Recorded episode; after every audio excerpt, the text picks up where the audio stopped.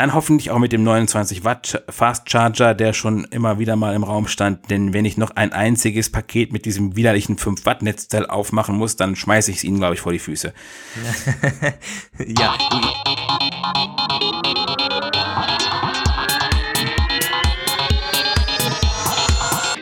Hier sind Roman von Genabit und Lukas Gera. Ihr hört den Apfelplausch. Eine Produktion von Wake Up Media. Blue Raspberry. Jawohl. So. Hallo meine Lieben und herzlich willkommen zum ersten Apfelplausch in 2019. Ja, stimmt sogar. Ich habe nochmal geschaut. 6. Januar.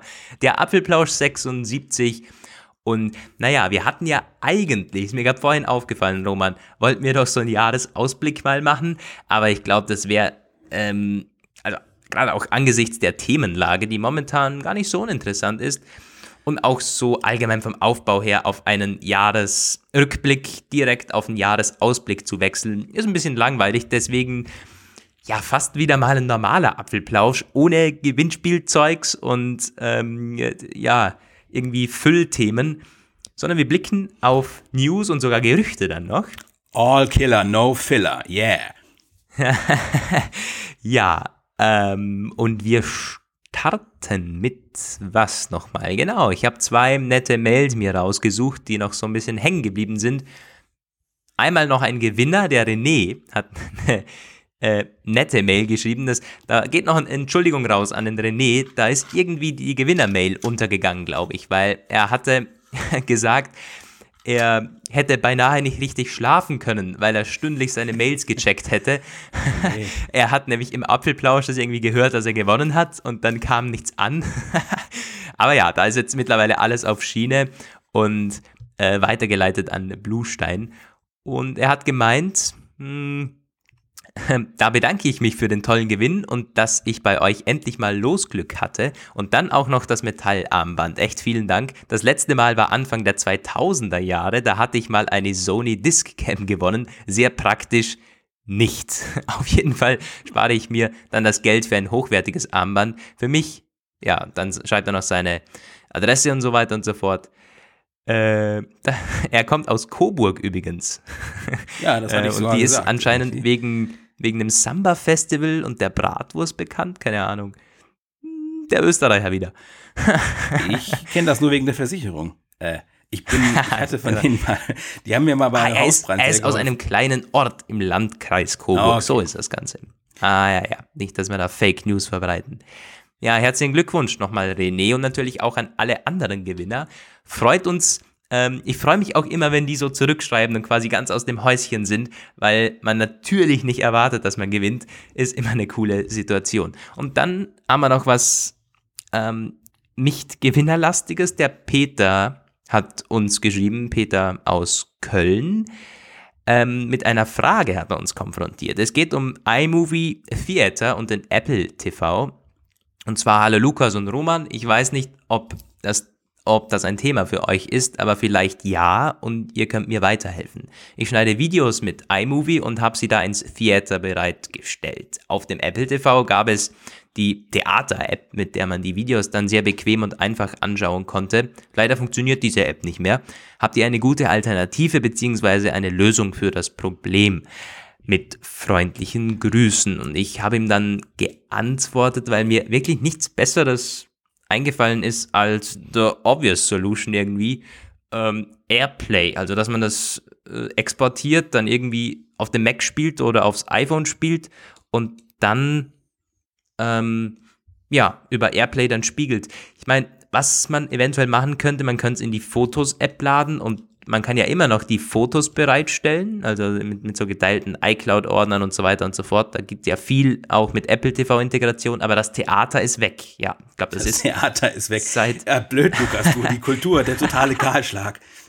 ja, du, ich glaube, das ist seit, seit, seit dem neuen Design-Update und so, halt seit dem Apple TV 4K äh, mit, mit Fernbedienung und so. Ich glaube, da ist das Theater dann schon weg gewesen. Oder schon viel früher, keine Ahnung. Aber ich kann mich auch erinnern, ich hatte früher noch mehr so kleine Filmchen geschnitten auf iMovie und das gerne dann über dieses Theater bereitgestellt und das konnte man dann wunderbar der Verwandtschaft und so zeigen ähm, am Apple TV. Geht jetzt aber genauso einfach, wenn du mich fragst. Also dann spiegelst du das halt. Naja, äh, wenn, wenn einer von euch eine bessere Lösung hat, mir fällt da ehrlich gesagt nichts ein. Ich glaube, du hast gar kein Apple TV, Roman, oder? Nein, habe ich nicht. Und ich habe auch von einem, Movie überhaupt keine Ahnung. Und äh, ja. ich, ich habe die Mail gelesen. Ich habe dir dann ja auch sofort geschrieben, ja, also du kannst du da vielleicht dem Hörer irgendwie was äh, von, mhm. Substanzielles zu sagen, weil da ist mir gar nichts zu eingefallen. Ja. Ja, mir fällt leider auch nicht mehr, mehr ein. Ich muss aufpassen dann, weil, weil, weil ich vorher schon mit, mit Denglisch angefangen habe. Ja, ja eigentlich du, eher Englisch. Auch eine obvious solution. Ja, nee, da haben wir auch genau, genau, haben wir eingeheizt. Sagen, ja. Der, äh, der, der, der, ähm, Gott, wie hieß denn der äh, Mensch Das weiß ich jetzt auch nicht mehr. Ich habe die Mail gerade hier. Hätt, hätten wir äh, eigentlich auch vorlesen sollen, was. Oh, jetzt ist die falsche. Hm, die wurde uns weitergeleitet, weil jemand da die falsche Adresse genommen hatte. Apfelplausch-Feedback, ich glaube, da war das der Volker. Ja, das war auf jeden Fall. Genau, ich höre eure Folgen alle regelmäßig und bin auch ein Fan von der Art und Weise, wie ihr, wie ihr es rüberbringt. Nicht völlig überzogen mit ähm, hm, Tippfehler, mit, mit, mit coolem, auch nicht nur stures Tech-Geschwafel wie in einem Unterrichtsraum. Doch was mir wirklich negativ auffällt, ist dieses Denglisch. Mal ehrlich, das klingt echt wie gewollt und nicht gekonnt. Klar ist, dass es Beziehungen wie zum Beispiel äh, Bezeichnungen, Gottes Willen, wie zum Beispiel AirPower, AirPods, HomePod und so weiter gibt.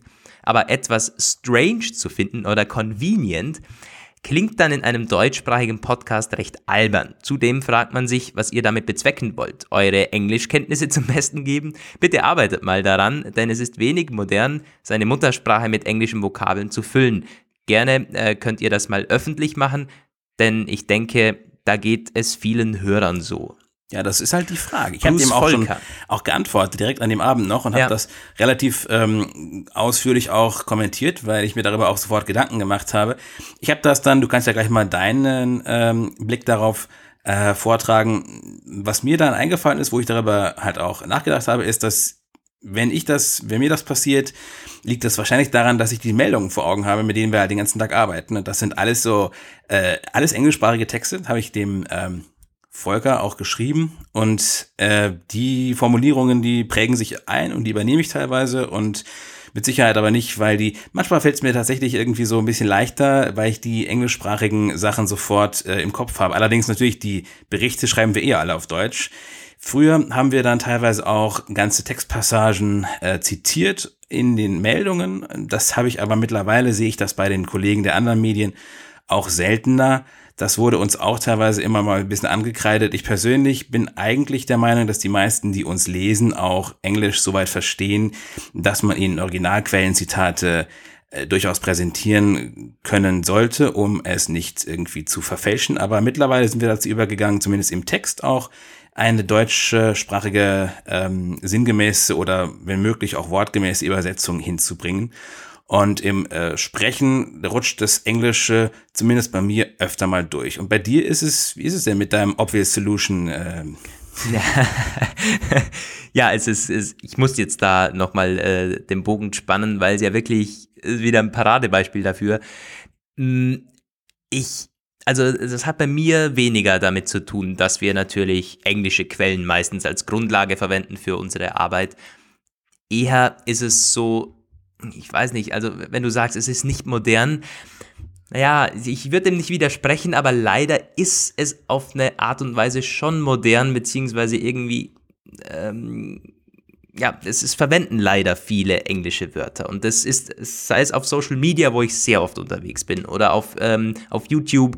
Ähm, ich, ich schaue halt vielen englischen viele englische Inhalte. Ich wollte schon sagen, viel englischen Content. das ist unglaublich. Oh. ich, also es ist wirklich so, ich habe das leider in meinen Sprachgebrauch aufgenommen und äh, möchte, ich es, möchte ich es zurückweisen, dass ich damit irgendwie cool wirken möchte oder so, weil äh, es ist ja das Gegenteil der Fall. Ich schrecke damit wohl den einen oder anderen ab.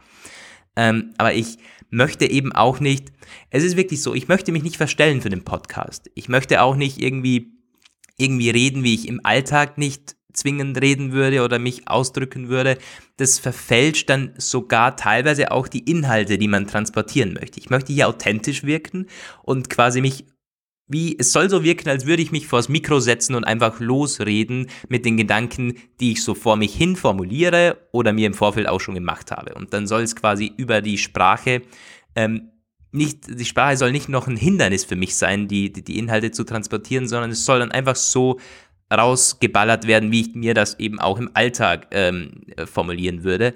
Sonst ist es für mich kompliziert und dann, ich weiß nicht, es soll ja um die Inhalte gehen und die sollen verstanden werden. Das ist es nicht, wenn ich mir dann noch zu sehr Gedanken machen muss, oh, wie muss ich das jetzt formulieren, damit es gut kommt. Ähm, deshalb ist, ist mein Ansatz da ganz klar. Ich rede drauf los, das kommt bei den meisten an. Es gibt auch genug positives Feedback, wie wir uns hier, äh, wie wir kommunizieren. Das sei ganz toll und auch die Chemie würde stimmen. Hast ja du auch erwähnt, ähm, Volker, dass äh, du ein Fan von der Art und Weise bist, wie wir es rüberbringen. Und ja, ich glaube, mit, mit so kleinen ähm, Malörchen muss man dann scheinbar ähm, irgendwie leben, dass das meine Sprache leider ist, auch im Alltag hier und da englische Wörter zu verwenden. Okay. Ja. Aber wir sind auf jeden Fall darauf eingegangen. Ich bin gespannt, ob da jetzt noch weiteres Feedback zu eintrifft. Vielleicht haben da ja auch andere Hörer noch Positionen zu. Ist ja sicher ja, auch eine spannende Sache. Ich auch gerne, so, falls, es muss ja nicht irgendwie Denglisch sein oder so, oder falls wir zu schnell reden oder zu langsam reden oder so. Also auch rhetorisches Feedback ist immer willkommen, aber mh, mm, da recht wenig, also da fast nur inhaltliches Feedback eintrifft, ähm, jo, sind wir eigentlich auch relativ zufrieden mit der Art und Weise. Das scheint für die meisten zu passen, wie wir das hier machen. So, jetzt aber Inhalt. Ähm, wir starten mit einer Umfrage, die wir am 31. auf unseren Blogs ähm, verteilt haben. Und da war die Frage, was war euer Lieblingsprodukt 2018? Das Ergebnis relativ klar mit 31% für die Apple Watch Series 4 äh, ja. mit 20% noch für das iPad Pro 2018 abgestimmt. Also die Hälfte waren für die Apple Watch und für die neuen iPads. Obwohl es sich verbietet. Also Nein, glaub, das ist ein klares Statement. ja, und gut, Apple Watch ist nicht so äh, überraschend. Ich glaube, mit, mit Redesign und den ganzen Features ähm, hat man so, aber es ist, glaube ich, selten, dass, dass die Apple Watch und die neuen iPads 50% ausmachen. Ja, das ist auch schon ähm, bezeichnend ein bisschen, ne? Also man sieht, ja, der definitiv. Blick geht ganz klar nicht mehr so aufs Flaggschiff-Produkt. Da sollte sich Apple auf jeden mhm. Fall mal das Herzen nehmen, weil das Klar, ist ja die iPhones ist, ist wirklich so, ja. Die iPhones sind dann natürlich ähm, hinten nach direkt auf dem dritten Platz das iPhone 10s und 10s Max mit 15% noch und dann abgeschlagen mit 7% noch das iPhone 10R. Ebenfalls 7% der HomePod, ist ja auch äh, gekommen, wie wir im Jahresrückblick ähm, schon ausgeführt haben. Und mit 5% jeweils noch das 9,7 Zoll iPad. Auch 5%. Ich habe kein Lieblingsprodukt dieses Jahr, immerhin. Und dann kommen die ganzen Macs weit abgeschlagen. Ja. Ähm, eine vierstellige Anzahl an Nutzern hat abgestimmt. Also doch representative, wenn man so sagen möchte. Ach, verdammt nochmal. ich glaube sogar tatsächlich, mein lieber Lukas, dass man es in diesem Zusammenhang gar nicht sagen kann, weil im Englischen ist ein Representative, glaube ich, ein Firmenvertreter, wenn ich mich Ja, ja, ja, ja, es ist wirklich so. Äh, also ich meine, man muss auch aufpassen, dass man es dann wenigstens äh, richtig verwendet. Da hast du schon recht, ja. Ähm, es ist ja sowieso, wenn wir Umfragen machen, nicht zwingend repräsentativ, weil wir ja nicht für die uns liest ja nicht äh, der, der Bevölkerungsanteil von den ganzen Interessens- und Zielgruppen, sondern natürlich die Technikzielgruppe. Aber für die wiederum ist es dann repräsentativ. Also ich glaube, für die Apple-affine so, genau. Zielgruppe haben wir da einen Definitiv. recht guten Querschnitt hingekriegt. Und also für die Apple-Ziel, wir, wir machen quasi die, die Apple-Zielgruppe von A bis Z schon, schon ziemlich so, äh, also die Apple-Fans und Apple-Interessenten, die äh, sind bei uns vertreten, definitiv. Aber wir können nicht sagen, so der, der durchschnittliche Apple-User, der nicht viel Tau hat von dem Ganzen, der ist da vielleicht nicht so. Ähm, vielleicht ist der Mega-Fan vom, vom MacBook Air 2018, wer, wer weiß. Keine Ahnung. Naja. Ähm, aber dass die iPhones so relativ bescheiden abschneiden, ist auf jeden Fall eine, äh, ein denkwürdiges Ergebnis und das wird uns auch so ein bisschen durch die weitere Sendung begleiten. Das ganze Thema iPhone und der, ich möchte es mal iPhone-Komplex nennen. Ja, ich meine, es ist bezeichnend, aber nicht unerwartet, dass die iPhones da ein bisschen abgeschlagen waren. Ich meine, S ja, was für mich so ein bisschen interessant ist, ist, dass das iPhone 10R nochmals hinter dem iPhone 10S liegt, und zwar deutlich. Ähm, hier ging es ja wirklich ums Lieblingsprodukt, ähm, nicht zwingend um das Produkt, das man sich gekauft hat oder das man sich jetzt irgendwie am ehesten kaufen würde innerhalb der nächsten Monate, sondern das Produkt, wo man sagt, geil, dass das so gekommen ist, muss nicht zwingend da eine Überschneidung geben und das iPhone 10R ist da also wirklich ganz, ganz, ganz schlecht im Rennen. Ja. Naja, aber du hast es schon angesprochen, Roman. Äh, spannen wir mal den Bogen zum nächsten Thema. Es geht auch um iPhones, aber in sehr negativer Art und Weise irgendwie. Ja, herzlich willkommen zum Blog der schlechten Nachrichten in dieser Episode ähm, es, ist, es klemmt zurzeit wirklich bei Apple. Also, wir beginnen mal mit dem Verkaufsverbot. Wir hatten das in den letzten Folgen schon mehrfach ausführlich ausgewalzt, wie das Ganze entstanden ist, wie der Hintergrund ist. Deswegen dafür jetzt, dazu jetzt nichts weiter. Ich sage nur Stichwort Qualcomm. Qualcomm hat jetzt dieses Verkaufsverbot in die Tat umsetzen können, indem es eine Sicherheitsleistung in Höhe von 1,34 Milliarden Euro hinterlegt hat. Das war notwendig, um dieses Verkaufsverbot, was vor dem LG München vor dem, äh, also Ende letzten Jahres, vor Weihnachten, erwirkt wurde, auch durchsetzen zu können. Wozu diese Sicherheitsleistung, falls das Verfahren am Ende noch zugunsten Apples ausgeht, dient das eben als Sicherheit, um Apple da äh, freizuhalten. Ob das dann den äh, entstandenen Schaden ausgleichen kann, naja, fragt sich, ist halt so vom Gericht festgelegt worden. Jetzt ist das ähm, Verkaufsverbot insoweit durchgesetzt, dass diese betroffenen iPhone-Modelle, iPhone 8 und iPhone 7, nicht mehr im Apple Online Store erhältlich sind. Das hat uns ein Leser noch an dem an dem betreffenden Abend, ich weiß gar nicht, welcher ist Donnerstag, glaube ich, äh, mitgeteilt so und ich gucke so in die Apple Store App und tatsächlich ist das irgendwie ziemlich leer gefegt. Nur, nur noch die aktuellen, das aktuelle Lineup ist da. Und ähm, tja, äh, die sind trotzdem weiterhin erhältlich bei den Netzbetreibern bei Gravis. Cyberport hat darauf sehr äh, geschickt reagiert. Die haben sofort eine Aktion draus gemacht. Verboten gut. Ja, naja, was willst du dazu? Also ja, also auf das iPhone 8 war das, oder? Ja, das iPhone 8, genau. Ich denke, das kann durchaus sein, dass das teilweise sogar einen gewissen Marketing-Effekt hat, weil ähm, einige Leute auf den Gedanken gekommen sein könnten, bevor das sich noch weiter ausweitet, hole ich mir das noch schnell. Denn das steht ja auch im Raum. Apple hat, ähm, also Qualcomm möchte dieses Verkaufsverbot am liebsten bundesweit im gesamten Einzelhandel durchsetzen. Nach wie vor hatten wir auch schon darüber berichtet. Äh, ob das gelingt, ist die Frage. Die wollen das halt auf, aus allen Läden zurückrufen lassen. Aber Apple hat äh, Berufung eingelegt ja, weiteres, der weitere Fortgang ist offen. Unterdessen ist in den USA die Anhörung äh, vor äh, der, der Qualcomm, also Qualcomm versus die FCC, diese äh, Regulierungsbehörde, eine der vielen Regulierungsbehörden in den USA, hatte Klage eingereicht gegen Qualcomm wegen diesem Lizenzgebaren, weil die halt auch finden, dass dieses Geschäftsmodell ja nahe an der Unzulässigkeit entlang schrammt. Das läuft jetzt da. Und es könnte sich eventuell auch auf den Konflikt Apple-Qualcomm auswirken. Ob und wie und mit welchen Konsequenzen wird sich zeigen. Dazu ist erstmal nicht viel weiteres zu sagen.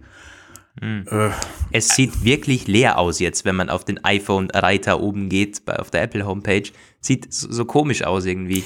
Das hat schon länger nicht mehr gegeben. Aber du bist jetzt quasi auf dem deutschen Apple Store, ne? Weil du ja, ich habe oben jetzt gerade bei der URL de statt at ja. äh, geschrieben, weil ja, in Österreich, du sprichst es an, also bei uns, ich weiß nicht, was du hast.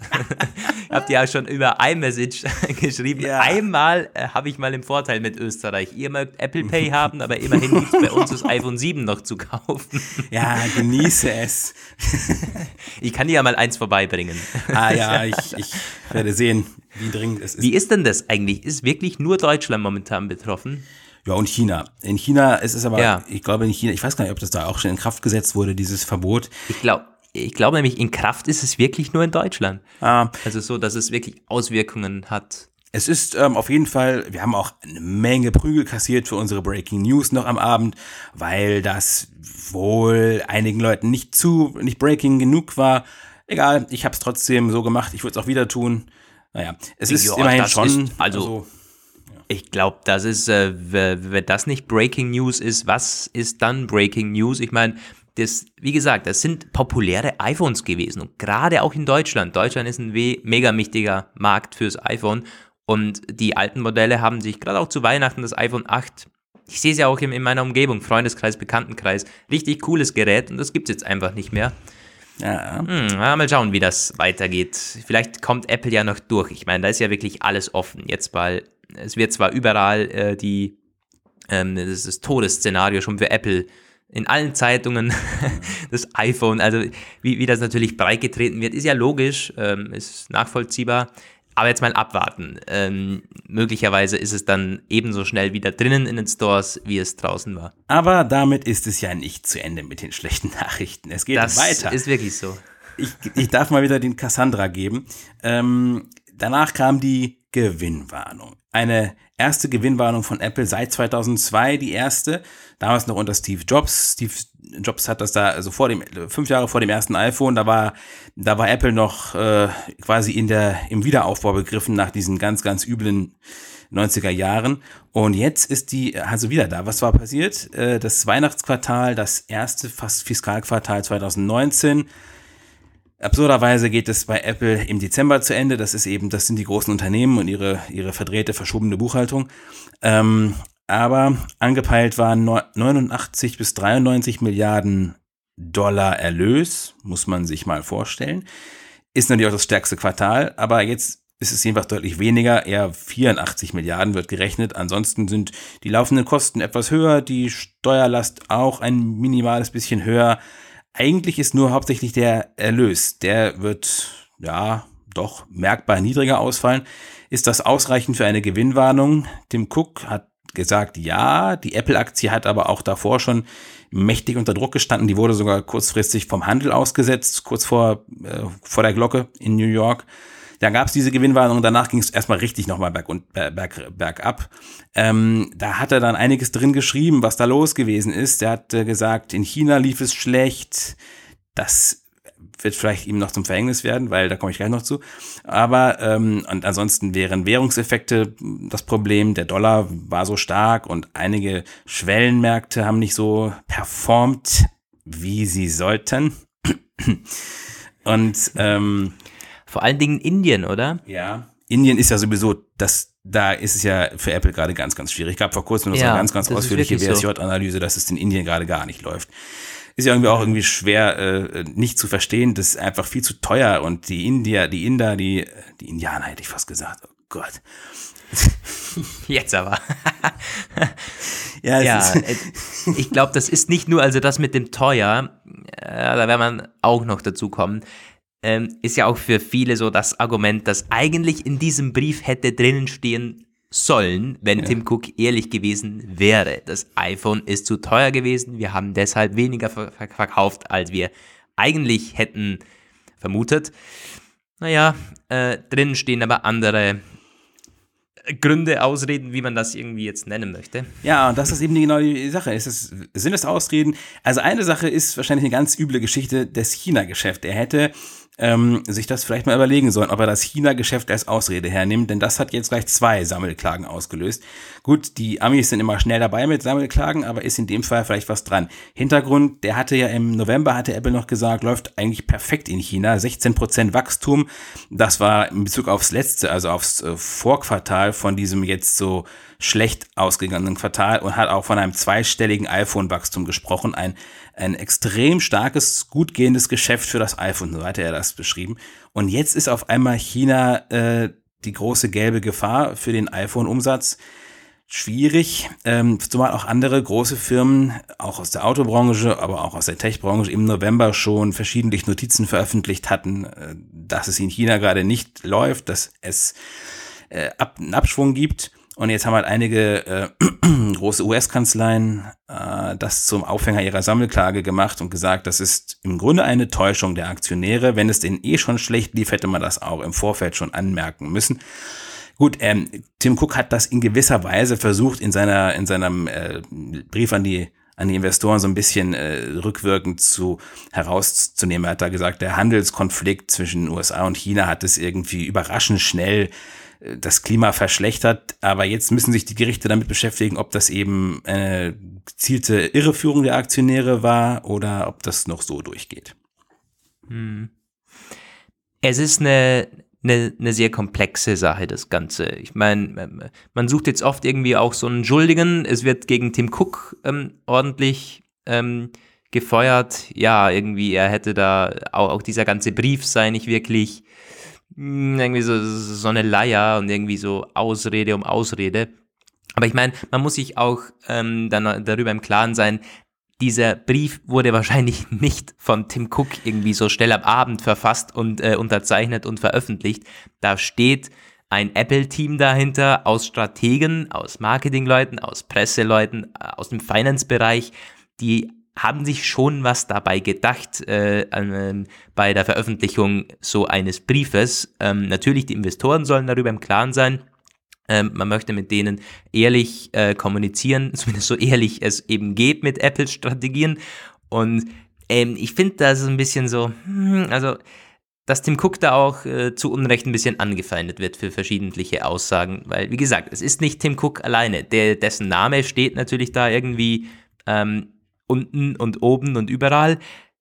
Aber wie gesagt, das ist äh, das Apple-Team, das das verfasst hat irgendwie und äh, die werden sich auch bestimmte Dinge dabei gedacht haben. Irgendwie. Ja, die Frage ist halt was. Also ähm, es stimmt sicherlich einerseits, andererseits glaube ich schon, dass Tim Cook, der wird das, ich weiß nicht, wie stark sein, äh, sein Anteil an diesem, an der Formulierung jetzt endlich war. Ich kann mir vorstellen, der ist ja selbst ein Finanzer, ein ehemaliger und der wird wahrscheinlich sich natürlich mit seinem Team abgestimmt haben. Vielleicht hat das Team auch Stichpunkte geliefert. Ich kann mir aber schon vorstellen, dass er diese Sachen selbst in eine Formulierung umsetzt. Also ähm, der wird da sicherlich auch Teil oder auch weitere Teile davon äh, selbst geschrieben haben. Natürlich danach nicht einfach rausgehauen, sondern nochmal tausendfach abgestimmt und so. Aber ein Stück weit ist das sicherlich auch sein er ist ja auch in seinen Telefoncalls, ist er ja auch ähnlich. Also der, diese Argumentationen und diese Art zu reden, die kennt man auch, wenn er wirklich live spricht. Und das ist er, er höchstpersönlich, zwar gecoacht ohne Ende, aber ne, ist, ist schon er, der da spricht.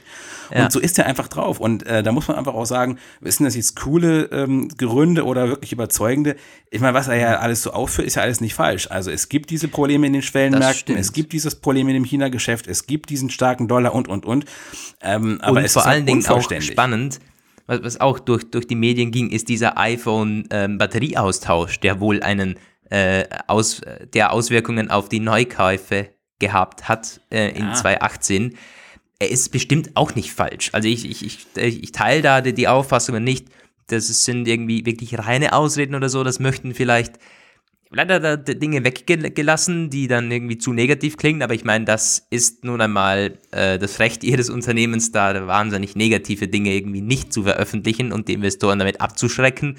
Ähm, dass der iPhone-Batterieaustausch da ordentlich Auswirkungen hat, das überrascht mich wirklich. Also würde mich nicht überraschen. Steht ja nicht äh, drin, wie krass die Auswirkungen dieses äh, einzelnen, ähm, dieser einzelnen Option jetzt da waren. Aber ähm, das hat Apple bestimmt gemerkt, dass sich jetzt da einige gedacht haben.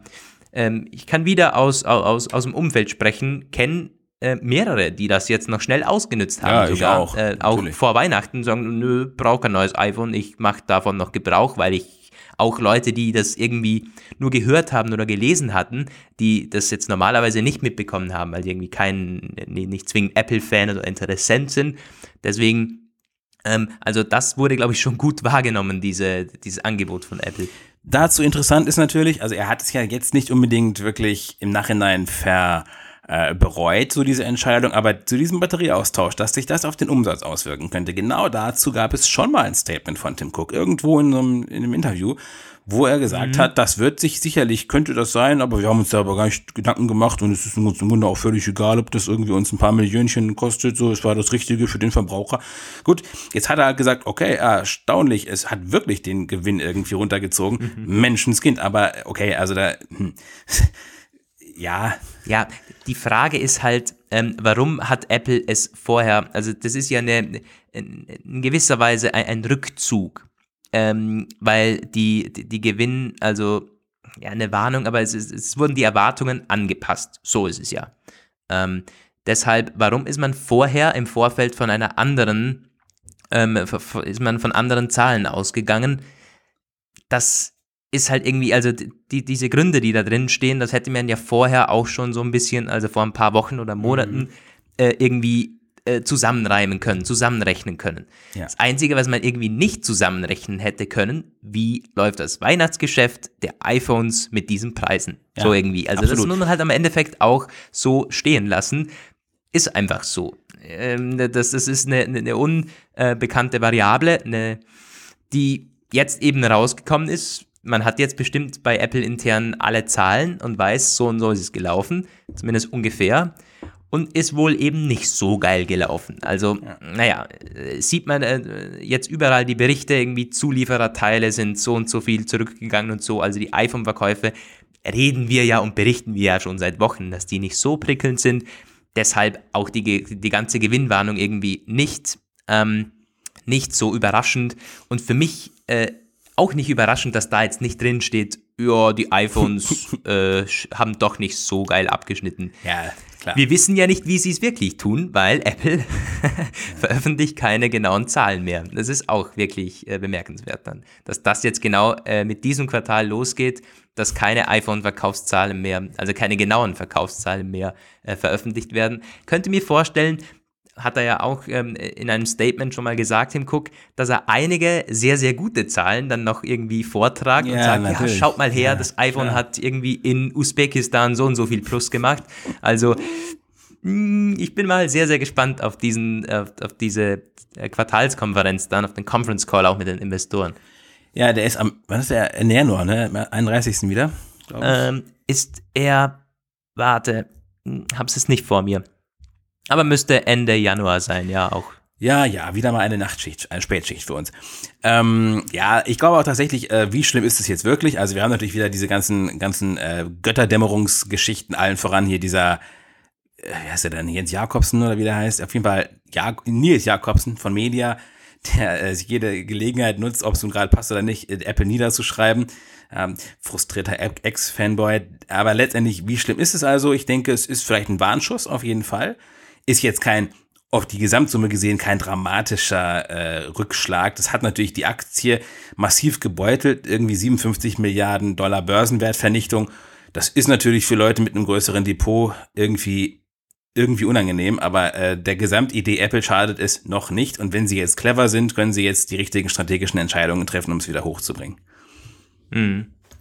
Ja, äh, bin, ich, äh, bin ich deiner Meinung. Ich meine, es ist auch so, dass der Gesamt, es geht vielen Firmen momentan so, also hast du schon, schon angesprochen, der Handelskrieg in China, es ist nicht nur Apple, die momentan so ein bisschen äh, dahin blubbern, äh, der Aufschwung an sich scheint in vielen Branchen so ein bisschen vorbei. Wir haben jetzt auch an der Börse unglaubliche ähm, Achterbahnen, das geht mal rauf, mal runter.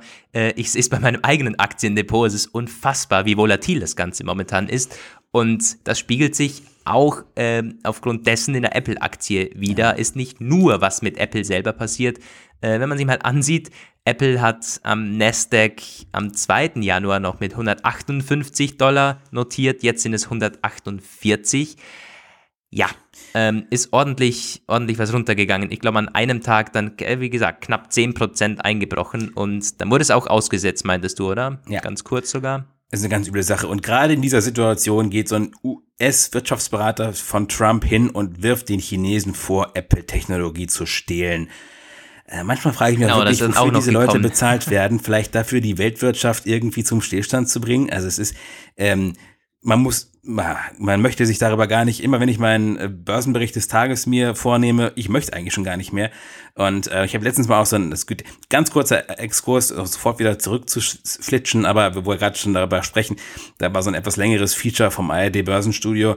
Das ging im Grunde mit der Quintessenz zu Ende, dass der gesamte Welthandel äh, nicht nur vor massiven Einschnitten steht, sondern sich vielleicht auch von bestimmten Tendenzen zur Porzellanzerschlagung der letzten Monate auf absehbare Zeit nicht mehr erholt. Da äh, wurde es auch ja. mir so ein bisschen zu viel. Da dachte ich, Gott, jetzt lässt du das mal sein und stellst mal die Medien aus für den Rest des Tages.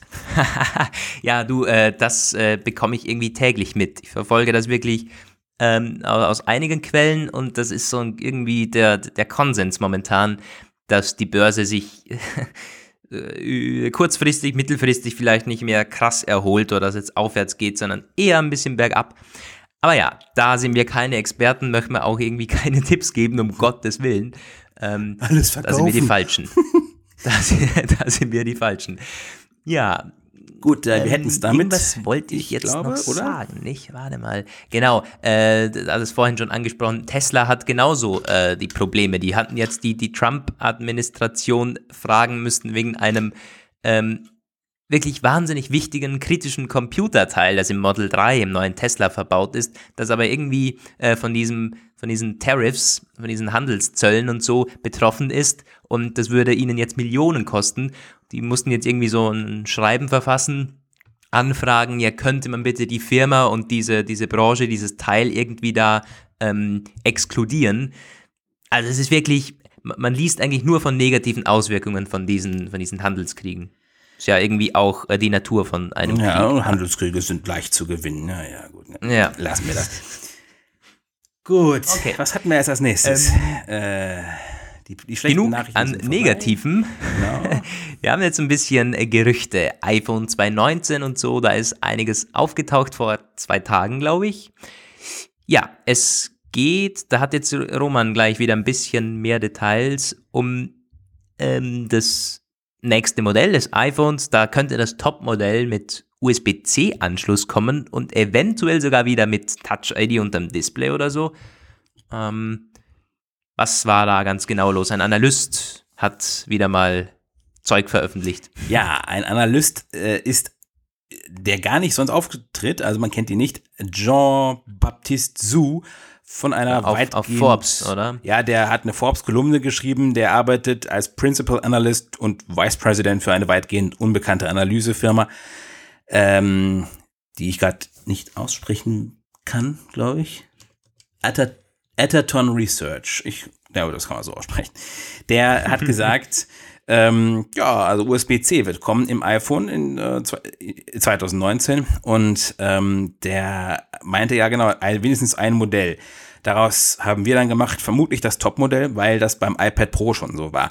Und das ist jetzt so die Sache. Also eigentlich macht es natürlich äh, aus rein äh, ökosystembedingter Sicht überhaupt gar keinen Sinn. Ein iPhone, nur ein iPhone, also ich sage das jetzt, vielleicht kannst du es ja gleich wieder äh, dementieren, aber ich sage, es ist völlig sinnlos, nur ein iPhone mit USB-C zu bringen, den Rest mit Lightning. Also damit kann man dann dem Ökosystem wirklich den Todesstoß versetzen. Ich glaube, das ist auch, das hat sich in unseren Kommentaren auch sehr schön wiedergespiegelt, haben einige Leute auch schon gesagt, so jetzt blicke ich es ja gar nicht mehr, was soll das denn? Aber ähm, ich hätte es normalerweise nie für Möglichkeiten, dass sowas kommt. Wir haben es aber beim iPhone gesehen, dass, äh, beim iPad gesehen, dass das passieren kann. Also vielleicht passiert es doch. Wer weiß das schon. Klar ist auf jeden Fall, der ähm, Weg hin zu USB-C ist mit dem iPad Pro geebnet. Der Dammbruch muss dann irgendwann folgen. Und ähm, möglicherweise macht Apple das tatsächlich, dass sie nur ein iPhone mit USB-C bringen. Dann hoffentlich auch mit dem 29 Watt Fast Charger, der schon immer wieder mal im Raum stand. Denn wenn ich noch ein einziges Paket mit diesem widerlichen 5 Watt Netzteil aufmachen muss, dann schmeiße ich es ihnen, glaube ich, vor die Füße. ja, du, ich, ich lade mein iPhone eh immer schon mit dem iPad-Netzteil, ja, weil ja, ist echt so. Ist wirklich so. Ich hatte es erst gestern wieder, weil ich ja zu Hause bin momentan, noch jetzt bis morgen. Dann geht es wieder nach Wien. Musste ich jetzt mit, mit so einem 5 Watt Ding mal aufladen, weil das war irgendwie da und ich hatte mein anderes irgendwie vergessen. Und ey, grauenvoll. Es geht so unfassbar langsam. Gerade auch das iPhone 10. Ich meine, die, die, die älteren Modelle hatten dann teilweise weniger Akku und so und dann aber es ist auch da schon ein, ein wirklich grauenvoll. Ja, sind wir uns, glaube ich, einig. Und wir sind auch, äh, uns auch einig beim US, bei der USB-C-Verteilung. Ich glaube auch nicht. Ich kann mir das nicht vorstellen, dass Apple da einen Cut macht bei den verschiedenen Modellen. Wenn das iPhone USB-C bekommt, dann bitte doch alle. Und ja, ja, definitiv.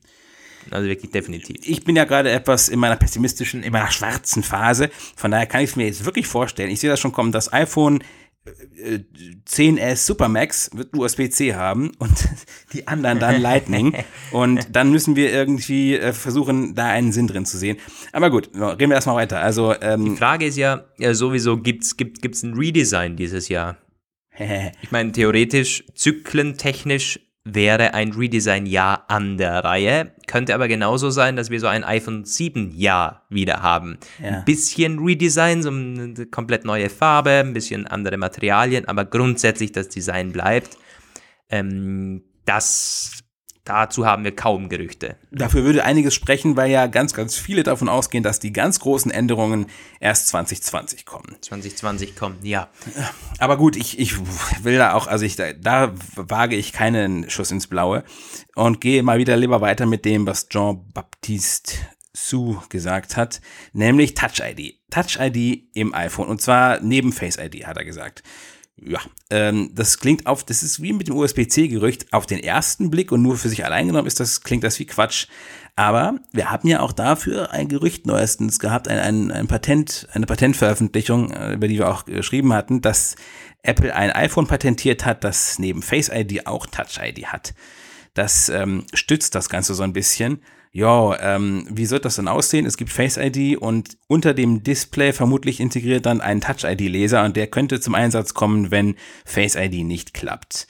Das kennt man so ein bisschen von Samsung, diese Idee. Die haben ja schon länger Gesichtsscanner, die nicht funktionieren und äh, oder unzuverlässig sind und deswegen dann als Rückfallebene den Fingerabdruck. Das ist, oder nee, das sind diese Iris-Scanner gewesen von denen, die es schon seit Jahren in, in S, in Galaxy-Smartphones gibt sind mittlerweile, muss man zugeben, besser geworden. Auch OnePlus hat einen unglaublich guten und schnellen Gesichtsscanner, aber eben noch kein Unternehmen so mit, mit, mit 3D-Scan, das wirklich irgendwie, weiß ich, 40.000 Gesichtspunkte da ähm, auswerten kann. Das sind meistens, äh, ich glaube, in jedem Fall wirklich äh, Scanner, die mit einem bloßen Foto, 2D-Foto eben auszutricksen sind. Ja. Also von dem her schon äh, allein aus sicherheitstechnischen Gründen müssen die äh, Fingerabdrucksensoren verbauen, weil zum Beispiel auch Samsung Pay und so und Google ja, Pay, glaube ich, nur damit, mit, ne? diesem, mit, mit diesem ähm, Fingerabdrucksensor dann äh, verifizierbar sind, beziehungsweise halt damit kannst du Käufe tätigen, weil ich meine, wenn du mit einem Foto dann Käufe tätigen kannst, das bestätigen kannst, das geht natürlich gar nicht. Also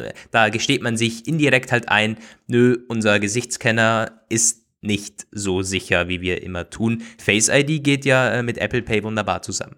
Ja, wobei es vielleicht auch unsicher ist, dazu später mehr. Aber ähm, ja. gibt also diese Idee, dass Touch ID zurückkommt, zumindest so als, als ähm, On-Top-Option, ja, also äh, ich muss zugeben, wenn dieses Patent nicht wäre, hätte ich mich schon fast von diesem Gerücht wieder verabschiedet. So finde ich es zumindest ein bisschen aufregend. Gerade weil vor allem auch, ich finde diese Idee mit dem Touch-ID, also mit Fingerabdrucksensor unter dem Display mega sexy, muss ich sagen. Andere haben das ja umgesetzt und ich, also es passt irgendwie nicht so ganz zu Apple, weil damit würden sie sich ja letztendlich auch wieder dazu gestehen, dass Face ID in bestimmten Situationen nicht funktioniert. Aber wenn sie geschickt sind, könnten sie auch argumentieren, dass das wieder ein, ein oh, jetzt muss ich es auch sagen, ein Convenience-Zugewinn für den Nutzer ist, ja. wenn er nämlich wieder in der Tasche ein iPhone entsperren kann. Und das ist etwas, das kann mit Face ID auch bei der allerbesten Technik einfach nicht funktionieren. Und Apple könnte einfach hingehen, argumentieren und zu sagen, naja, der Nutzer möchte es vielleicht auf diese Weise entsperren, allein schon um Siri zu nutzen oder oder. Und dann könnte, könnten sie es machen, ohne dabei einen Gesichtsverlust zu riskieren. Und äh, ich vermisse Fingerabdruck immer noch, äh, immer noch, ja, muss ich sagen, doch ja, Apple würde sicher einen Weg finden, das irgendwie als gut oder als Step Up, als Level Up irgendwie so äh, auf der Keynote dann zu präsentieren, definitiv, weil du sagst es äh, schon, es wäre so eine Art Rückschritt, weil man ja gesagt hat, Face ID ist das bessere Touch ID, dann kommt man jetzt mit Touch ID wieder um die Ecke und sagt, ähm, Face ID und Touch ID, das wäre optimal. Ähm, es ist wahrscheinlich im Endeffekt, könnten wir schon vorstellen, dass das so kommt. In manchen Situationen ist es einfach äh, besser, ist Touch ID cooler und vielleicht auch schneller oder so. Ist halt eine, eine technologische Sache. Es war beim iPhone 10 damals noch nicht möglich, glaube ich. Gab ja damals schon einige Gerüchte, dass Apple das, weiß Gott, auf der Rückseite verbauen könnte oder sogar im, ähm, im, im Display. Gekommen ist nur Face ID, wissen wir ja alle. Und ich weiß nur, dass es dass Huawei mit dem Mate 20 Pro sehr, sehr, sehr eindrucksvoll umgesetzt hat. Der Fingerabdrucksensor ist nicht zu sehen. Äh, die Animation, die da drum gebastelt wird, ist richtig, richtig cool und er ist wahnsinnig schnell. Also gut, wahnsinnig schnell. Ich glaube, ein bisschen langsamer als, als der, der nicht unterm Display war, aber das ist wunderbar umgesetzt. Geht also technologisch, wenn es Huawei schafft, schafft das Apple vermutlich auch. Und Deswegen könnte ich mir schon vorstellen, das wäre auch für Apple zu argumentieren, dass Touch ID wieder da ist. Ich meine, da würde sich keiner aufregen, glaube ich, weil der Sensor würde ja nicht stören unterm Display, wenn der jetzt nicht irgendwie auf alle Weite zu sehen ist. Ja, also ich werde das groß, ich würde das wirklich feiern. Und du? Also. Ich bin mit Face ID wirklich dermaßen zufrieden, aber ja, ich würde jetzt nicht sagen, nö, will ich nicht, weil ich meine, mehr ist immer besser. Und ja. eventuell ist das dann in manchen Situationen, vielleicht gewöhnt man sich tatsächlich daran, dass man dann in Situationen, wo man eh weiß, Face ID funktioniert nicht optimal, vielleicht wenn man einen Skielm offen hat oder wenn, ich habe es jetzt schon ähm, mit Schal und Mütze, ist es teilweise auch im Winter so ein bisschen, äh, hm, funktioniert manchmal nicht so optimal. Also es gibt Situationen definitiv oder mit Sonnenbrille dann im Sommer, wo man sagt, okay, verwende ich halt Touch ID. Ja. Ähm, ich, ich glaube, das, das wäre dann halt wahrscheinlich so, du würdest das iPhone nehmen, dann merkst du eh sofort, es entsperrt oder es entsperrt nicht, ja, ja, weil das, äh, das genau. ist dann im, dass es im, im zweiten Durchgang nicht, äh, dass es dann im zweiten Durchgang funktioniert, ist selten. Also entweder es funktioniert bei mir direkt, dann kann ich hochswipen und good, ja, good to go. Das ist wirklich so. Oder ja. es, es funktioniert äh, nie. Da, dann kann ich noch zwei, dreimal versuchen und irgendwann muss ich den Code eingeben. Also wahrscheinlich wäre es so, iPhone nehmen, es funktioniert in 90% der Fällen, 95% der Fälle. Oder eben iPhone nehmen, funktioniert nicht, Finger drauf, bam. Wäre eine coole Lösung, weil es angenehmer und ähm, schneller wäre, als nochmal den Code einzugeben, wenn man einen sechsstelligen Code hat oder was das sicher ist. Und für Apple Pay sowieso, wenn man da irgendwie noch mit, mit Code hantieren muss. Also ja, doch irgendwie eine gute Sache. Hoffen wir es mal, dass es kommt so. Ja, das ist, ah, ja, genau. Dann hat er noch gesagt, oh, es wird weiterhin keinen äh, wechselbaren Akku und keine Speicherkarteneinschübe geben. Ja, du. Also Ach, das gibt's ja nicht. Also wenn das kommt, dann weiß ich selber nicht mehr. Ja, du, dann äh, weiß ich auch nicht, ne? Ich glaube dann. Ja, gut. Ähm, Kann man uns von unserem Apple endgültig verabschieden? Ja, es ist nicht mehr dasselbe. okay. Gut, das war das. Was haben wir da als nächstes? Genau, das sind die, die, ich bin gespannt auf die iPhone 2019 Gerüchte. Die rollen jetzt so langsam an und der Januar, der Februar, der März. Der April. Hier, äh, ja, auch, aber ich würde sagen, so in den ersten zwei, drei Monaten, da, da ist einmal schon sehr viel, äh, ich werde nicht in Stein gemeißelt, aber da ist meistens, taucht da alles auf, dass wir dann im Endeffekt Ende Jahr auch sehen, so irgendwie. Ja, ich ähm, weiß Auch nicht. in Sachen Design und, und Gerüchte, klar, man weiß es da noch nicht, aber es taucht dermaßen viel auf, dass man sagt, natürlich keine Details, mm, aber wenn man sich mal so ansieht, auch das iPhone 10 war damals, glaube ich, im April relativ äh, von, von, von Mark Gurman relativ geleakt, so an, an Funktionen und an grundlegendem Aussehen und so. Also der, ja. ich weiß nicht, die, die hatten noch ganz, ganz lange, ich glaube ja irgendwie bis ein, zwei Monate vorher noch davon geredet, dass eventuell, ähm, dass es Touch ID geben würde zum Beispiel. Natürlich, also, also Details wissen wir bis wenige Tage oder dann erst bei der Keynote. Ja, das kommt kurz davor, wenn 9 to 5 dann liegt wieder, dann wissen wir alles. Genau, über den HomePod. ähm, ja, das waren die iPhone-Gerüchte. So, Show Notes, was haben wir denn noch? Genau, die, die, die Face-ID-Story. Roman, ja. was war denn da los? Ja, ein chinesischer Sicherheitsforscher hat gesagt, dass Face ID unsicher sei. Und er hat es angekündigt zu zeigen auf der Black Hat Asia Konferenz, die im März stattfindet. Das ist eine Ableger von der Black Hat Konferenz und die ist, die ist ja wirklich bekannt. Das ist äh, das ähm, sind eigentlich die absoluten Könner im Sicherheitsbereich. Und das ist halt die Asien-Ableger äh, in Singapur. Und da hat er ein Paper eingereicht, das hat einen ziemlich sperrigen Titel. Ähm, darum geht, darin geht es darum, dass es eine super simple Möglichkeit geben soll, Face ID zu umgehen. Und zwar nur mit einem Papier, zu dessen Druck man nur einen simplen Schwarz-Weiß-Drucker braucht. Wie der das genau macht, hat er nicht ausgeführt, das wollte er ja zeigen. Es hat aber auf jeden Fall etwas mit der Infrarot, diesem Infrarotprojektor zu tun. Und man kann auf diesem, diesem Papier ein, ja, ein Fotomuster drucken. Ich weiß nicht mehr so genau, also das war eine, war eine Agenturmeldung. Da ging es nicht mal daraus hervor, ob, ob man jetzt ein Foto von dem Gesicht des Nutzers äh, braucht oder ob es ein, weil das würde ja eigentlich nicht reichen, wie wir das verstehen, oder ob es so eine Art, äh, so eine Art Musterschlüssel gibt, genau, ja. weil das ist ja, das wäre ja nicht das erste Mal, dass man ja auch teilweise äh, im Code irgendwie so bestimmte Muster, die einfach dann es irgendwie destabilisieren. Ja, aber wir werden es wahrscheinlich nicht sehen, weil ähm, der wird seinen Vortrag nicht halten. Der hat nämlich sein Panel gecancelt, weil hm. sein Arbeitgeber Ant Financials, der hat ihn wohl darum gebeten, ihn gezwungen, man weiß es nicht so ganz genau, seinen äh, Vortrag zu, zu, zu abzusagen. Ant Financials, das muss man wissen, der betreibt unter anderem Alipay. Und Alipay ist so eine Art Apple Pay in China, das auch mittlerweile in Europa schon sehr viele Akzeptanzstellen hat. Das ist dieses Alibaba-Bezahlungssystem und das läuft mit Face ID unter anderem. Tja, also ähm, keine Ahnung, ob die das wirklich als stichhaltig gesehen haben oder ob die nur schlechte Presse befürchtet haben, aber es ist natürlich jetzt ein bisschen, man liest sich das so durch, denkt sich so, hm, also bis jetzt ist noch nicht viel bekannt über echte substanzielle Face-ID-Sicherheitslücken, klar, es gab dann diese Meldung mit diesen Masken aus Vietnam und so, aber das ist, das ist alles aus den Anfangsmonaten von Face-ID. Dann gab es diesen paar Mal diesen Zwillings-Fail, wo man auch nicht so ganz genau weiß, wie das ab vonstatten gegangen ist, weil das war irgendwie auch in China und dann gab es also alle Fälle, die dieser Weise berichtet wurden, waren irgendwie sehr schwer nachzuprüfen. Und jetzt ist wieder so eine Geschichte, ähm, wo man nicht so richtig weiß, was dahinter steckt, aber das klingt zumindest schon so, als hätte da jemand zumindest die Befürchtung, es könnte was dran sein. Hm. Hm. Ich, klar, also da, da bin ich jetzt in, äh, von, von der Technologie her viel zu wenig bewandert, jetzt dazu sagen könnte, dass es wahrscheinlich ist oder so. Aber es ist gruselig halt, die Vorstellung. Und dann irgendwie, wenn man das so hört, so liest, so sieht, dann soll doch Touch ID doch bitte irgendwie kommen. ja. Also Bevor Apple Pay zu uns kommt dann. Es sind auch einige Sachen noch nicht ganz klar. Er hat auch zum Beispiel selbst gesagt, und das ist ein bisschen unverständlich, dass dieser Hack nur beim iPhone 10 funktioniert. Weil ähm, eigentlich kann das nicht sein. Im in allen Face ID iPhones, auch den, den von 2018, ist dasselbe True Depth Modul drin. Es gibt allenfalls Änderungen bei der Software. Warum also sollte es dann bei den neueren iPhones nicht klappen? Und er hat auch wohl selbst gesagt, der Hack funktioniert nicht so richtig zuverlässig äh, reproduzierbar. Trotz alledem, ich weiß nicht, ob das irgendwer weiter aufgreifen möchte. Ich meine, ähm, es gab auch schon früher mal so ähm, Geschichten vom CCC, also unserem Chaos Computer Club hier, der gesagt hat, ja, ähm, das ist alles nicht so.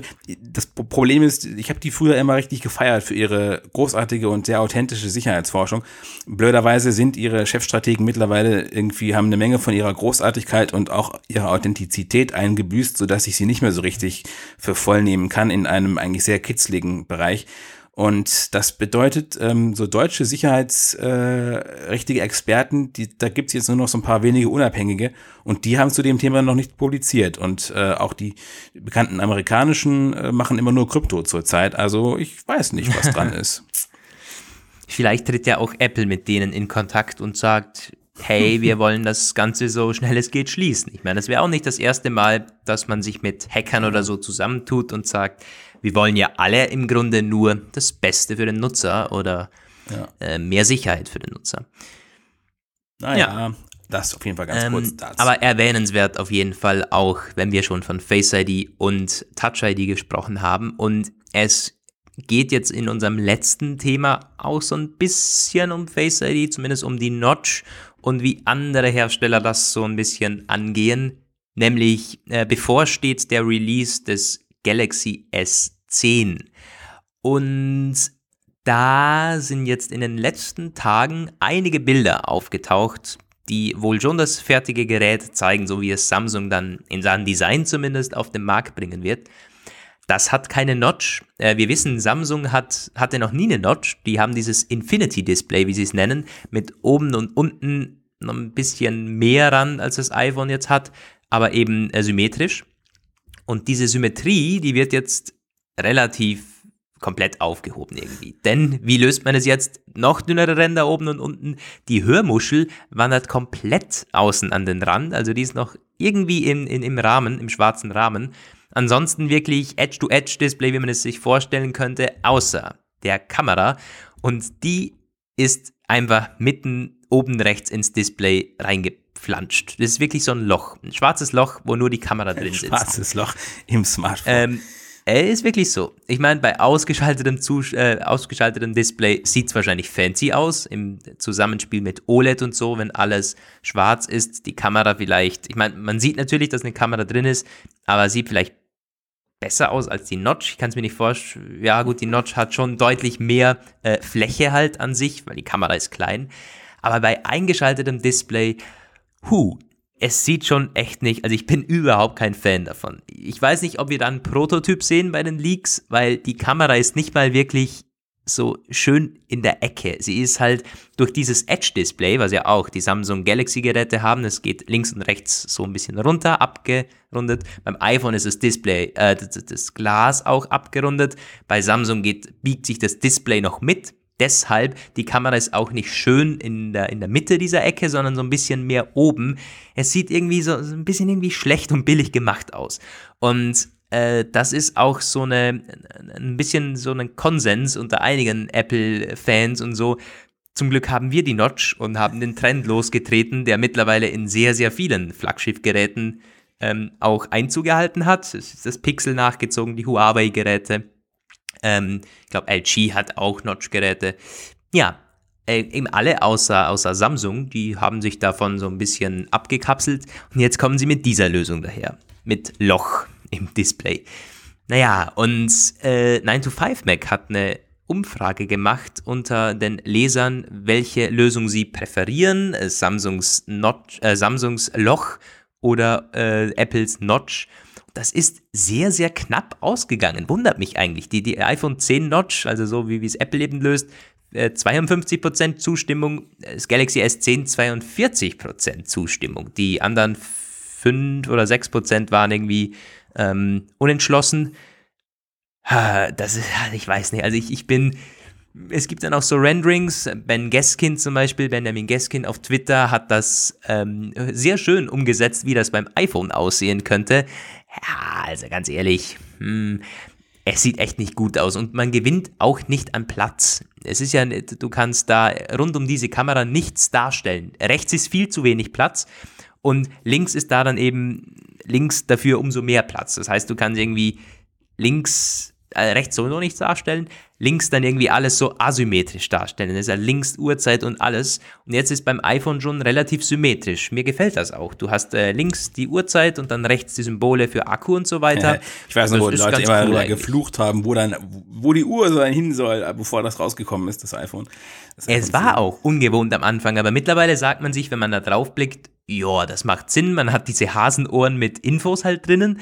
Das ist irgendwie, ja, passt. Und ich meine, ich kann mich noch erinnern, wie Samsung dann auch in Werbespots die, die Notch ähm, irgendwie ja, ja, äh, breit getreten hat. Ja, da sieht man ja, wenn du ein Video anschaust, sieht man darunter ja nichts. Jetzt hat man quasi da wirklich eine ganze Ecke verschwendet, wo man nichts sieht, weil du kannst rund um diese, also wie gesagt, das ist natürlich, die Fläche ist kleiner von diesem Loch, aber rund um dieses Loch ist ja auch sehr komisch. Du kannst nichts darstellen, du, du kannst nicht wirklich was gut ablesen. Also ich bin gespannt, wie sie softwareseitig dann lösen. Äh, ob das ein Schwarz oder Weiß ist oder irgendwie so eine Ecke zum Drüberstreifen. Und was auch noch blöd ist, wenn du irgendwie mit der Hand drüber kommst, dann verwischt es. Also das ist äh, Fett und so weiter drauf. Ja, und das ist sowieso die Frage, ist das irgendwie anfällig dann? Ich meine, für Schmutz und Staubartikel, dieses, diese Kamera. Hm. Ich kann mir nur vorstellen, weil es ja so äh, an der Ecke ist, dass man eben leichter irgendwo mal was mitnimmt oder wenn wenn es auf dem Tisch ist. Ja. Ich meine, bei, beim iPhone ist ja genauso die Notch, da kannst du ja auch drüber streifen oder irgendwie, wenn du es am Ohr hast, ist ja genauso irgendwie Fett und so drauf. Also es ist wahrscheinlich vergleichbar. Aber ich, ich, ich fände es rein ästhetisch irgendwie eine schlechte Lösung schade eigentlich, dass man, dass man darauf setzt. Aber auf der anderen Seite, okay, ist es auch gut, dass nicht alle Hersteller denselben Weg gehen. Ich meine, wir sind uns einig, alle möchten irgendwann ein Smartphone haben, ohne Ränder, ohne Notch, ohne Löcher drinnen, am besten Fingerabdrucksensor äh, unten und äh, wir, das passt. Ich ein einziges Display. Wahrscheinlich unterm, unterm, unterm Strich eigentlich cool, dass Samsung so diesen Weg geht und sagt, hey, wir probieren was anders als die Notch, weil das macht ja jeder. Schauen wir mal, ob das so funktioniert und bei den Leuten ankommt, okay. Man muss sich demselben Ziel auf verschiedenen Wegen nähern, um, ja, ich frage mich halt, ob das bei der Gesichtserkennung von Samsung dann eine Rolle spielen wird, ob da man dann irgendwie ja, anders also drauf gucken muss oder so. Ich weiß nicht genau, ob die, die haben ja auch so neben der Kamera, glaube ich, noch irgendwo einen Sensor, ähm, ob das dann auch irgendwie im Rahmen verbaut ist. Also klar ersichtlich, dir, es gibt wohl Front, einem Frontlautsprecher oben, der ist noch ein bisschen so im Rahmen drinnen eben, auch zum Telefonieren wohl, also das ist umgesetzt. Aber ob also die Kamera kann bei, bei Gott nicht eine Face ID ebenbürtige Gesichtserkennung ähm, da irgendwie an den Start bringen. Bestimmt nicht. Da sieht man auch keine andere Sensorik. Von dem her, nö. Ja, wir hatten ja schon darüber gesprochen, dass wir ähm, beide der Meinung sind, dass man dieser Notch, äh, Anti-Notch-Tendenz auf keinen Fall den Stereo-Lautsprecher opfern sollte.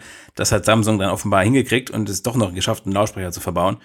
Ja, mhm. warten, wird man darauf äh, warten müssen, wie das. Ich, also vielleicht sollten wir uns diesmal wirklich einen Galaxy S10 Muster kommen lassen, wenn es dann kommt. Es Allein schon, um es mit dem iPhone zu vergleichen. Ja, es wäre schon eine, eine, interessante Sache, das stimmt. Hm. Wie, sie nennen es jetzt, glaube ich, sogar, oder das ist zumindest in, in, in der Gerüchteküche, Infinity O Display. Äh, wegen, dem, oh, oh. wegen dem Loch. Und also, hu. Ah, ja. äh, ich meine, Samsung war noch nie gut darin, irgendwie ähm, Marketingnamen, äh, gute Na Marketingnamen sich auszudenken oder äh, Telefonnamen. Apple schlägt leider auch eine andere Richtung ein, wenn man sich so iPhone 10s Max und iPhone 10R durchliest. Aber ja, also Infinity O. Naja, ist dann Meckern auf hohem Niveau. Aber eine spannende Entwicklung und das S10 kommt dann wahrscheinlich so Februar oder so vielleicht sogar März, dann Anfang März auf den Markt oder wird dann vorgestellt. Also ist nicht mehr lang hin. Und das ist dann eben das Referenzgerät, so irgendwie von Samsung, das dann gegen das Flaggschiff von, von Apple immer an, äh, antritt und auch gegen das Google Pixel und so. Ja, ich bin, ich gespannt, bin gespannt, was das nächste Pixel mitbringt, das Pixel bin 4 gespannt. oder so. Also das kommt ja auch dieses Gut, Jahr das wieder. Pixel, ja, aber dann auch wieder gegen Ende Jahr. Ja. Das Pixel 3 und 3 XL kommt ja so äh, gleichzeitig wie das iPhone. Samsung ist immer Anfang Jahr. Ja, und Mitte naja. des Jahres kommt dann irgendwann das Note, Mitte gegen Herbst, ja. Wenn es ein neues Note noch gibt. Wobei man sich auch ein bisschen fragen muss natürlich, wozu man das Note eigentlich noch braucht. Weil die, ich meine, dass die Galaxy S-Dinger werden ja auch immer größer und irgendwie, äh, jetzt haben sie eigentlich, ich habe das nie so ganz verstanden, dieses Modell von Samsung mit zwei Flaggschifflinien, Galaxy S und Galaxy Note. Mhm aber es verkauft sich schon sehr gut, dieses Note, und glaube ich aus zwei Gründen. Zum einen hat man hier und da den technologischen Vorsprung, weil einfach noch ein halbes Jahr dazwischen liegt, ähm, zwischen Release von, vom S, vom Galaxy S und vom Galaxy Note. Also hier und da noch technische Spielereien, die das S noch nicht hat. Und es ist schon, es, es wird beim Note, obwohl es halt nur noch ein bisschen größer wird, die Größe deutlich besser ausgenutzt durch den, durch den Stylus, durch verschiedene ah. Note-Features, die eben nur auf dem Gerät funktionieren, irgendwie Split-Screen-Zeug und so. Ähm, und das ist halt, was beim iPhone 10s Max objektiv gesehen ganz klar fehlt. Ja. Das ist nur ein größeres iPhone und äh, das ist eigentlich noch schlechter ausgenutzt, der Platz wie beim ähm, iPad Pro 12,9 Zoll oder jetzt. Da hätten wir es dann wieder. Ähm, iPhone mit Apple Pencil Support, um dem Note entgegenzutreten. Ja.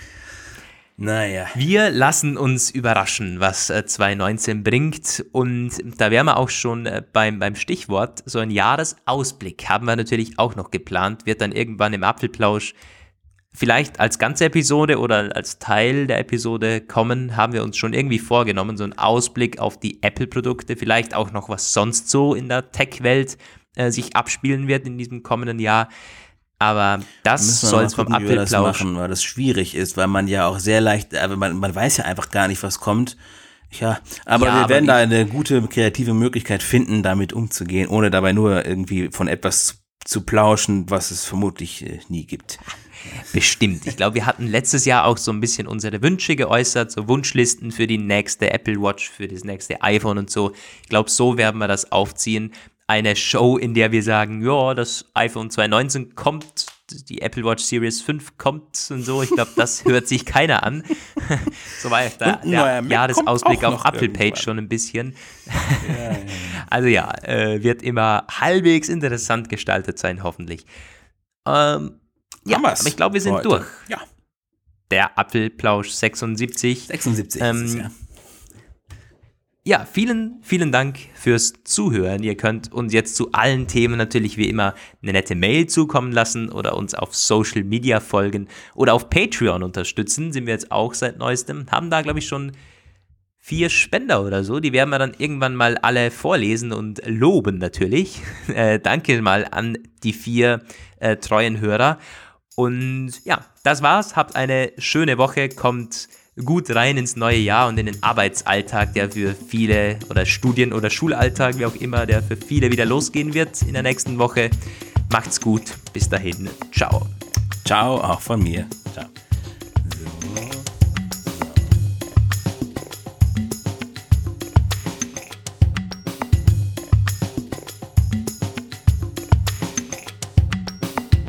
Das war der Apfelplausch. Schön, dass ihr dabei wart. Bis nächste Woche. Eine Wake-up Media Produktion. Diese Sendung ist lizenziert unter Creative Commons. Namensnennung? Keine Bearbeitung. 3.0